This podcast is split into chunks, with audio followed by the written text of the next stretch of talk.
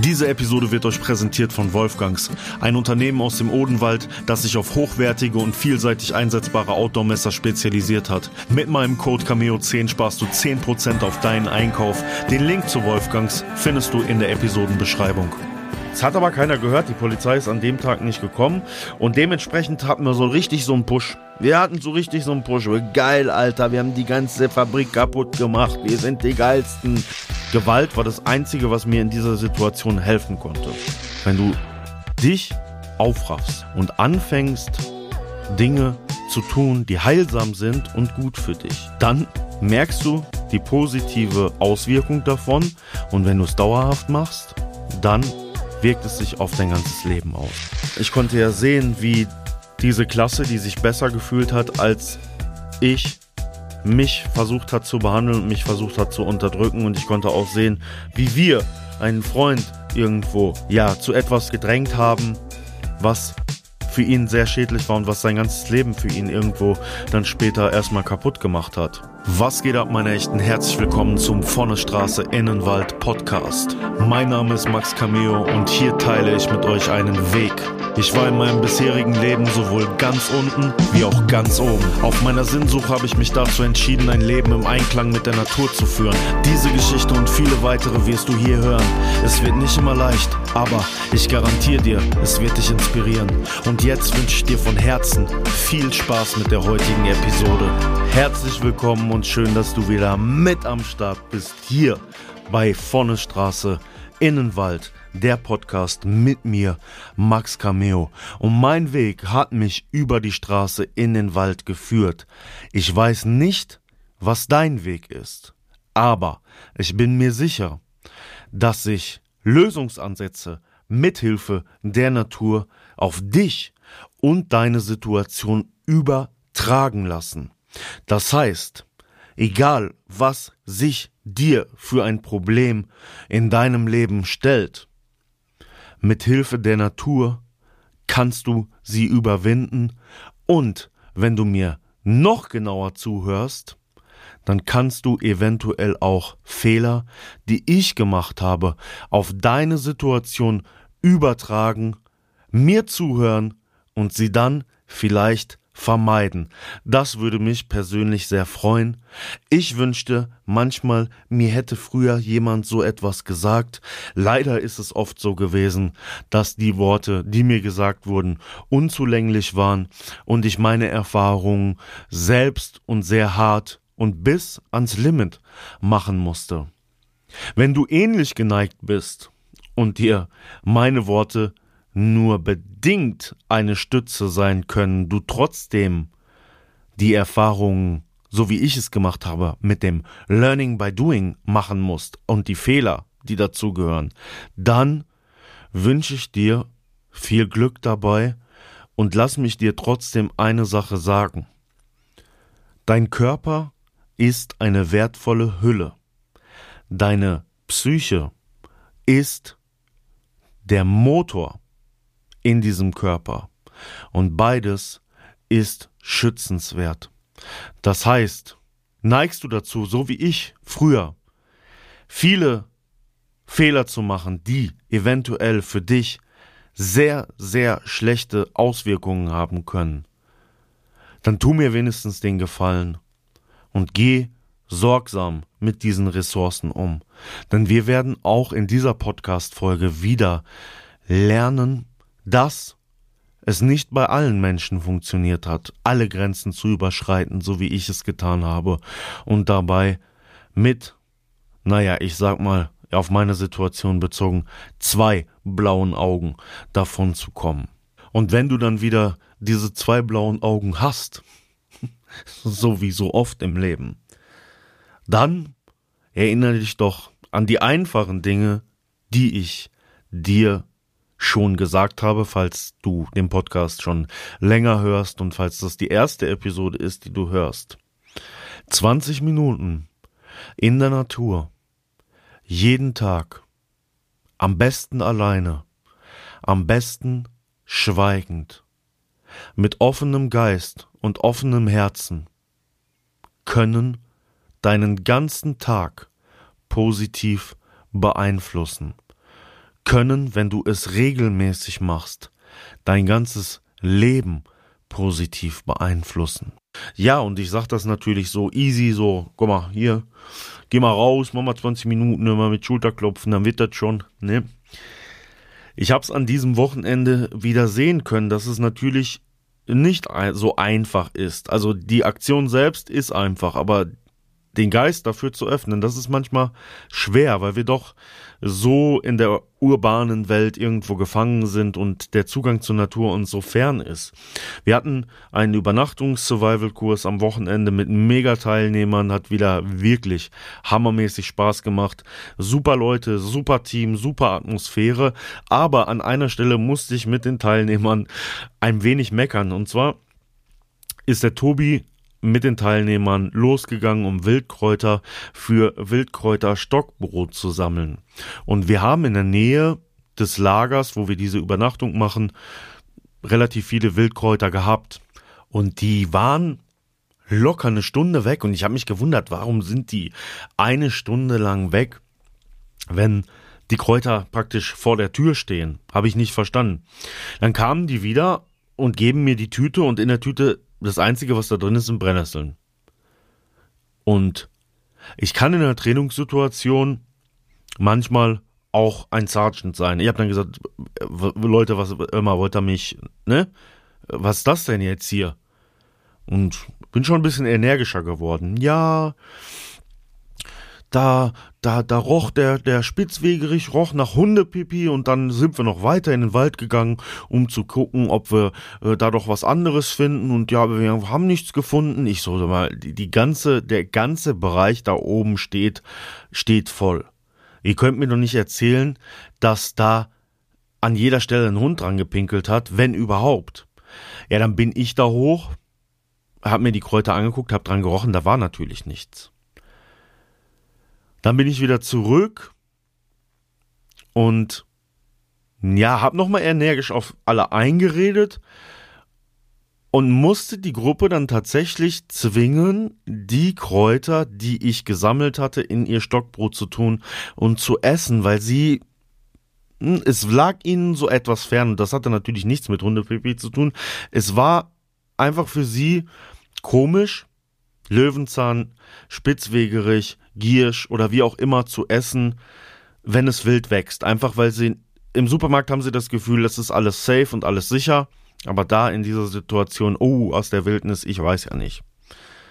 Das Schöne war, bei der Feedback-Runde am Ende habe ich gemerkt, dass alle gesagt haben, dass das eine gute Situation für sie war, weil sie da über ihren Schatten gesprungen sind und man sie auch ein bisschen so zu ihrem Glück, Glück irgendwo gezwungen hat. Und so war keiner böse auf mich, sondern jeder hat eher eine positive und gute Erfahrung gemacht. Und das ist es, glaube ich, die Heilkraft der Natur irgendwo anzunehmen, so wie ich sie vorhin mit den 20 Minuten erklärt habe. Du kannst dir die ganze Zeit sagen, was wichtiger ist, Playstation spielen, ähm, nochmal ein Berufstelefonat führen oder dir die nächste Lunte zu drehen und dir reinzupfeifen oder Schlimmeres, wer weiß. Aber du kannst auch in Aktion treten, über deinen Schatten springen und wirst eine neue Erfahrung machen, die dir Selbstvertrauen gibt. Und darum geht's. Wenn du dich aufraffst und anfängst, Dinge zu tun, die heilsam sind und gut für dich, dann merkst du die positive Auswirkung davon und wenn du es dauerhaft machst, dann wirkt es sich auf dein ganzes Leben aus. Und jetzt kommen wir wieder zurück zur Story. Ich bin dann auch endlich mal vom Gymnasium, an dem meine Mutter unterrichtete, runtergeflogen. Yay! Erste Schule runtergeflogen. Schule schon vorher gewechselt, aber jetzt endlich runtergeflogen. Ich wurde oder meine Eltern wurden angeraten, diesen Schritt zu gehen, um weitere Probleme für die Schule, für mich zu vermeiden. Und so war es wieder wie damals, als ich vom Forsthaus wegziehen musste dass ich von der Schule weg musste. Aus meinem gewohnten Umfeld. Ich meine, ich habe dieses Umfeld nicht sonderlich gut behandelt, okay? Aber es war immerhin mein Umfeld. Da waren meine Freunde. Und jetzt sollte ich plötzlich woanders hin. Und meine Eltern haben dann auch entschieden, auf welche Schule ich gehe. Und so stand ich wie bei dem, bei dem, bei dem Auszug damals wieder da, dass ich nach den Sommerferien von meinem Vater zur neuen Schule gefahren wurde, da abgesetzt wurde und dann war's, ja, mach mal. Ja, und so war das dann. Neue Klasse, neue Leute, neue Umgebung. Max noch mit dem Gefühl der alten Schule. Jeder kennt mich, jeder respektiert mich. Ich habe mir meinen Ruf erarbeitet. Ja, aber da kannte mich ja gar keiner. Und da habe ich einen für damalige Verhältnisse ziemlich großen Fehler gemacht, dass ich da nicht gleich klar gemacht habe, so wie sich das vorher, naja, in meiner Story sozusagen ergeben hatte, der, der mit dem keiner spielen durfte, pass auf vor dem. Das wusste ja da keiner. Ich hab gedacht, mein Ruf eilt mir voraus, aber die Schule war leider etwas zu weit entfernt. Und ich musste auch dann sehr lange mit dem Bus fahren. Es war ziemlich beschissen. Ich war das erste Kind, was in den Bus einstieg und irgendwo das letzte, was aus diesem Schulbus wieder ausstieg. Ja, weil diese Schul, diese Schulfahrt war sehr, sehr lange. Und dann kam ich in die neue Klasse und dann ist eigentlich das passiert, was vielleicht jeder, der meine Zahnsituation schon kannte und was ich jetzt so ein bisschen angedeutet habe, eigentlich passieren musste. Weil ja niemand wusste, wer ich bin, was ich kann und wie auch immer.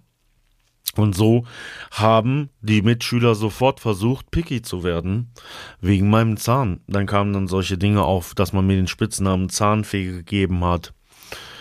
Und ich war, und das muss ich sagen, relativ überfordert von der Situation, weil da sehr viele Kinder dann auf mich sozusagen eindrangen und man nicht wie vorher in seinem gewohnten Umfeld irgendwie mal dem einen eine Ohrfeige reinhaut und dann ist das gut, wenn da so viele Leute gegen dich stehen, was willst du machen? Also ich wurde in dieser Klasse nicht freudig empfangen, sondern ich wurde eher als Außenseiter gesehen.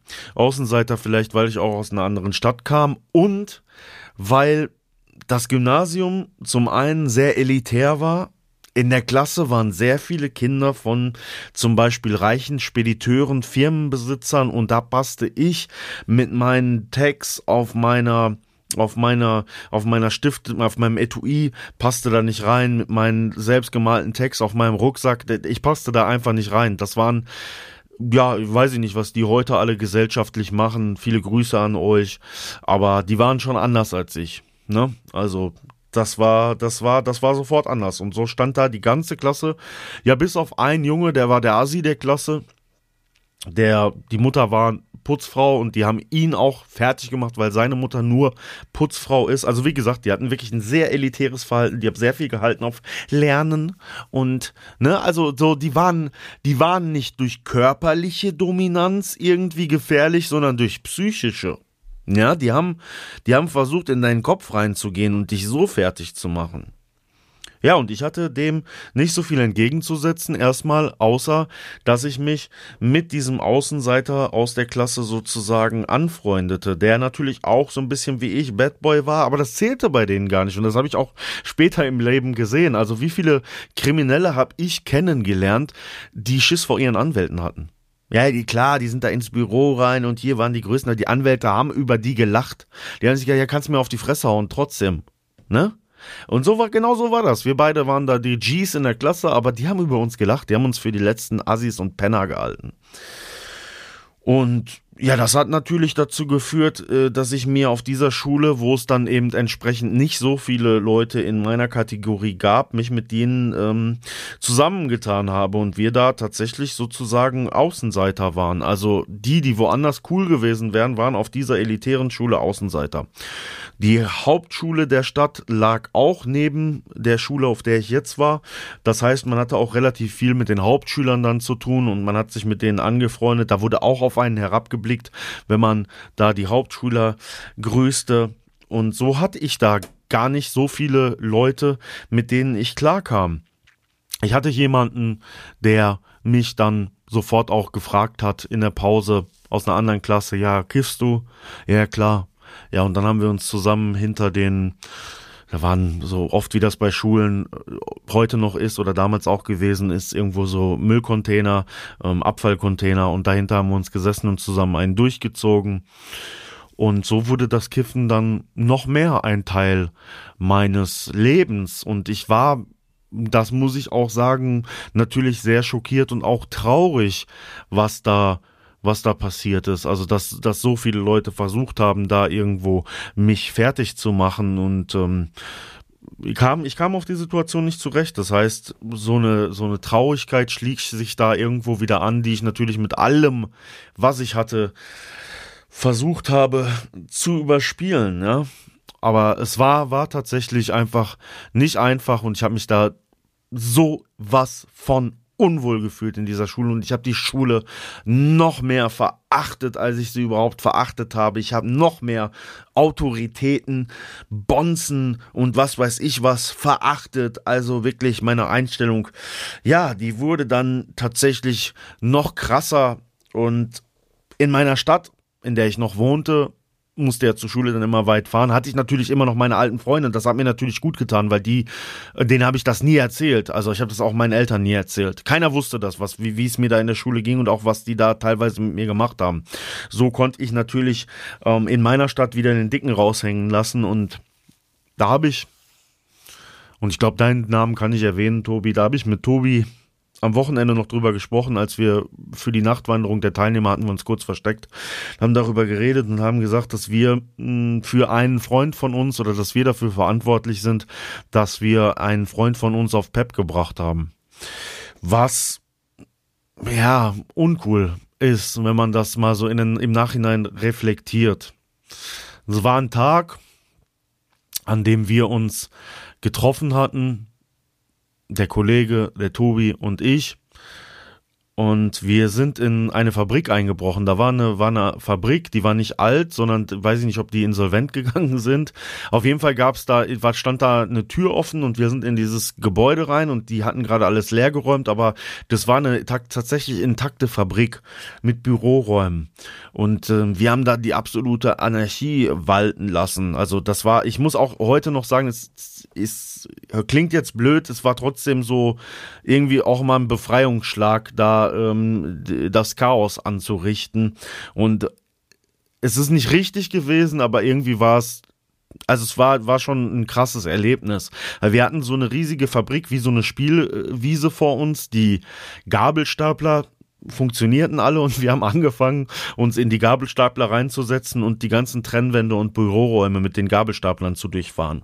Und das haben wir ein paar Stunden gemacht. Also wir haben das alles sozusagen ähm, auseinandergehauen und klein gemacht, weiß ich nicht, alles, was wir finden konnten, da durchgeworfen durch das Glas und die war nicht menschenleer gelegen, die Fabrik. Das hat aber keiner gehört. Die Polizei ist an dem Tag nicht gekommen. Und dementsprechend hatten wir so richtig so einen Push. Wir hatten so richtig so einen Push. Geil, Alter. Wir haben die ganze Fabrik kaputt gemacht. Wir sind die geilsten. Und ja, dann war es tatsächlich so, dass ähm, der Kollege von uns dann noch nie gezogen hatte. Und es war so, dass wir da an was dran kamen. Und dann haben wir den belabert, bis der dann das erste Mal gepeppt hat. Und das war für ihn so ein bisschen so ein Startschuss, naja, in den Untergang. Und naja, wenn man, wenn man da heutzutage drüber nachdenkt und sich denkt, Mann, hätte man da ein anderes Mindset gehabt, hätte man da schon gesagt, so, Bro, mach das lieber nicht, das ist nicht gut für dich. Nee, wir wollten irgendwie ihn da so reinpushen. Das ist so ein bisschen auch Gruppendynamik, ne? Wenn man versucht, jemand anderen in irgendwas reinzubringen, von dem man weiß, dass es nicht gut ist, aber man hat auch nicht die Empathie zu sagen, so, man tut das jetzt jemandem nicht an. Wir fanden das dann eher lustig, als er dann, der hat dann auch nonstop, also, boah, also wenn der, wenn der, wenn der gezogen hatte, dann hat der, dann hat der nicht mehr aufgehört zu reden. Naja, so haben wir ihn tatsächlich damals da irgendwo reingelabert und ja, heute tut es uns beiden, glaube ich, unendlich leid und fühlt sich manchmal echt scheiße an, wenn wir darüber reden. Aber man muss auch sagen, Tobi und ich, wenn wir zusammensitzen, dann kauen wir auch immer wieder gerne die ganzen alten Geschichten und Drogengeschichten und alles durch. Und dann kommt das immer wieder hoch. Ne? Ja, in der Schule, wie schon gesagt, ich habe das nirgendwo raushängen lassen. Ich habe das meinen Eltern nie erzählt. Die wussten das auch äh, erst ganz spät, dass das da Probleme gab, aber so wichtig, so richtig wussten die das nicht. Und dann bin ich auch sehr schlecht geworden in der Schule, also wirklich schlecht, ne? Und dann bin ich sitzen geblieben und dann kam ich zum Glück aus dieser Klasse raus und habe mir gedacht, ey, wenn ich jetzt, wenn ich jetzt nicht hier auf dieser Schule den Schritt gehe, in dieser neuen Klasse mich sofort durchzusetzen, dann habe ich hier in dieser Umgebung richtige Probleme. Und ich hatte tatsächlich wirklich gefühlt nur diese eine Option. Dadurch, dass meine Noten so schlecht waren und ich eh nicht motiviert war als Schüler, gab es für mich nur die, die, die Möglichkeit Gewalt. Gewalt war das Einzige, was mir in dieser Situation helfen konnte. Und so bin ich in diese neue Klasse und habe mm, Mitschüler teilweise tatsächlich drangsaliert. Ne? Also ich weiß, ich hatte in Latein irgendjemanden äh, mal neben mir, dem habe ich immer gesagt, dass der von seinem Bad und Mad Pulli ähm, diese diese ähm, Leinen, mit der, mit der man eine Kapuze enger ziehen kann, dass er diese, diese Stöpsel, die da am Ende dran sind, dass er die immer in seine Nase tun soll. Und immer wenn er die rausgetan hat, habe ich ihm eine Ohrfeige gegeben. Ja, und solche Sachen habe ich dann die ganze Zeit mit anderen Schülern gemacht. Ich war dann immer auch mit den Hauptschülern dann zusammen nach der Schule und andere Schüler aus anderen Parallelklassen von mir saßen dann auch mit in dem Bus und ich kann mich erinnern, dass wir immer vorne in so einer Gruppe zusammen saßen. Das war so ein Ziehharmonika-Bus, also nicht wie sonst, dass man, dass die Coolen so am Ende sitzen, sondern eigentlich hat man sich immer versucht, einfach Viererplätze ähm, zu safen, damit man zusammensitzen konnte. Und da saß mal jemand anders und da habe ich auch, um meinen Standpunkt dann da endgültig mal klar zu machen, dass mir das bloß nicht wieder passiert mit der Zahnfee, wie als ich da in die Klasse kam, äh, sofort auch da Ohrfeigen verteilt. Da habe ich auch eines von vielen Tadeln für bekommen, die ich auf der Schule bekommen habe. Und meine Mutter, mein Vater, sagt, bist du bescheuert, was hast du denn da schon wieder gemacht? Ja, vielleicht hätte ich damals einfach mal die Wahrheit sagen sollen, so, ey, ich fühle mich total scheiße, die Schule ist total scheiße, die Leute sind total scheiße zu mir. Und deswegen habe ich das gemacht. Und ich weiß gerade nicht, was ich tun kann, damit es mir anders und besser geht. Ja, aber das habe ich nicht gemacht. Und so fühlte ich mich trotz dieser harten und starken Fassade einfach nur schlecht und wertlos. Und das Einzige, was mir damals sehr geholfen hat, war Musik. Dadurch, dass die Schulfahrt so lange war und ich da, ich will jetzt nicht sagen, ich glaube, eine Stunde musste ich da mit dem Bus hinfahren, habe ich einfach immer Musik gehört. Und damals kamen die ersten Tapes von, von Dynamite Deluxe zum Beispiel raus, also noch vor dem Deluxe Sound System Album. Ähm, Schore für die Ohren und so, glaube ich, war das. Ich kann mich da gar nicht mehr erinnern. Auf jeden Fall, äh, Deutschrap hatte so seinen ersten Hype. Ich glaube, die Stuttgarter waren damals dann auch, gingen gerade nach vorne. Äh, massive Töne, das Kopfnicker-Album und der Song Nichtsnutz. Falls ihr das nicht kennt, massive Töne sind später sehr, sehr kommerziell geworden, haben sich, haben sich komplett verändert musikalisch, aber das nicht, das, das Kopfnicker-Album ist ein legendäres deutsches Hip-Hop-Album und da gibt's einen Song drauf, Nichtsnutz. Hört euch diesen Song an und der beschreibt meine ganze Jugend. Der beschreibt meine ganze Jugend und wie dankbar. Falls das irgendjemand hört, der diesen, der diesen ich weiß nicht, das ist der, das ist der Rapper von Massiven, der dann später auch rausgegangen ist, als die so, als die, ähm, als die so kommerziell waren. Wenn einer von euch den kennt, dann grüßt den von mir und sagt ihm, dass mir der Song so sehr geholfen hat. Und ich habe diesen Song immer gehört, immer nichts nutzt. Also, dass man von der Gesellschaft, also man wollte, man möchte, man möchte seinen Traum leben. Er rappt darüber, wie er Rapper werden möchte, aber irgendwie muss er seine Ausbildung machen und ja, er kriegt eigentlich nur auch vom Leben und der Gesellschaft die ganze Zeit in die Fresse. Und das waren so meine stillen, klammheimlichen Therapiesitzungen, die ich hatte, wenn ich solche Musik gehört habe. Denn ich dachte damals noch, dass das alles Gefühle sind, die ich fühle, die ich bloß nicht irgendjemandem sagen darf. Bloß nicht. Bloß nicht, damit niemand sieht, dass ich irgendwie schwach bin. Ja, ich habe da wirklich große ähm, Störung nicht, aber ein großes, einfach Defizit, was, was, was meine Gefühle angeht, entwickelt. Vorher schon, aber da dann noch schlimmer. Und die Musik war echt einfach so mein, mein Rettungsanker. Und da gab es einfach so ein paar Songs, die mir, die mir damals, die mir damals geholfen haben. Das war halt nicht nur dann Rap, aber Deutschrap war auch das erste Mal, dass ich den Zugang dann hatte und die Lyrics wirklich auch besser verstehen konnte, wobei mein Englisch heute nearly perfect ist. Hm, auch Punk habe ich damals viel gehört, also zum Beispiel das, das Terrorgruppe-Album Nonstop Agropop. Das, das hat mir damals auch, also das war auch ja gegen die Gesellschaft auf die Fresse und so. Das hat mir auch mega, mega geholfen. Ähm, ich habe auch damals Onkels gehört, eine Zeit lang später, als ich intellektuell etwas gereifter war, war mir das noch ein bisschen zu platt, aber Onkels hat mir auch damals lange geholfen und war für mich tatsächlich auch eine Bereicherung und hat mir mir sehr sehr sehr sehr viel Kraft gegeben einfach. Und ich habe einfach an Musik alles wirklich konsumiert und gemocht was mir die Kraft gibt wobei Hip Hop für mich eigentlich das war wo ich auch kulturell dann hinterstehen konnte. Ja und so habe ich dann auf dieser Schule noch etwas weiter gemacht bis dann auch angeraten wurde dass ich dann diese Schule auch verlassen sollte. Aber dazu werden wir in den nächsten Folgen kommen. Ich möchte nochmal auf das Thema Gruppenzwang zurückkommen. Darüber haben wir ja gerade gesprochen, aufgrund auf dieser, in dieser Meth-Situation da mit dem Kollegen. Es, manchmal, wenn man in einer Gruppe zusammen ist, hat man Ideen als Gruppe, die sich auf den, im ersten Moment cool und gut anfühlen, aber auf den zweiten Blick eigentlich sehr unheilsam sind und in der Gruppendynamik vielleicht cool sind, aber wenn jeder zu Hause zusammensitzt und dann darüber nachdenkt, denkt, ja, wir sind doch ein bisschen zu weit gegangen oder das war nicht so gut oder wir haben auf dem und dem rumgehackt, auch wenn es nur aus Spaß war, aber wir haben eigentlich gemerkt, der ist verletzt. Man muss bei, bei sowas aufpassen. Ja. Auch, auch, auch auf der Arbeit ich kenne das nur von Leuten, die irgendwo in einer Firma oder sowas arbeiten, da hat man das auch sehr oft. Oftmals übertüncht man seine eigene Schwäche und sein eigenes Ungutsein damit, dass man es auf jemand anderen überträgt. Und das haben ja auch viele wahrscheinlich von den anderen Kindern dann in dieser ersten Klasse, wo ich dann da auf dieser Schule war, auch gemacht. Natürlich ging es denen auch scheiße. Wahrscheinlich hat hier von dem einen Spediteur da die Tochter, der, der Vater hat wahrscheinlich die Sekretärin äh, weggemacht die ganze Zeit und die Mutter war zu Hause am Heulen. Was weiß ich? Was weiß ich, was da passiert ist, ja?